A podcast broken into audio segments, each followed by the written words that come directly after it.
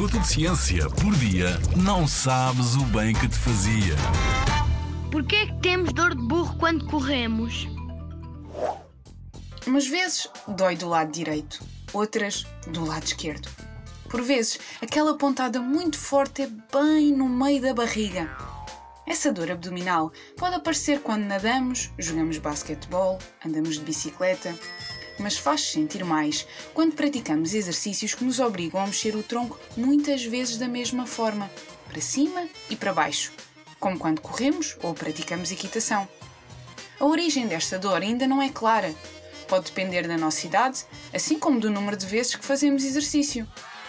Durante muitos anos, os cientistas julgavam que sentíamos dor de burro porque os nossos músculos não recebiam oxigênio suficiente. Com isto, contraíam-se e o resultado era uma dor muito forte. Mas parece que a explicação está relacionada com o peritoneu, uma camada que forra o nosso abdômen por dentro e que está dividida em duas folhas muito finas. Quando corremos e mexemos rapidamente o nosso tronco, essas folhas podem roçar uma na outra, causando uma irritação e uma dor forte. E se formos correr depois de uma grande refeição, a dor pode aparecer porque o nosso estômago incha e obriga as folhas do peritoneu a rasparem uma na outra.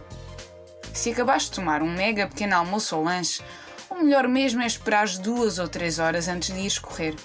E se essa dor chegar, experimenta parar e respirar fundo. Na Rádio ZigZag, há ciência viva, porque a ciência é para todos.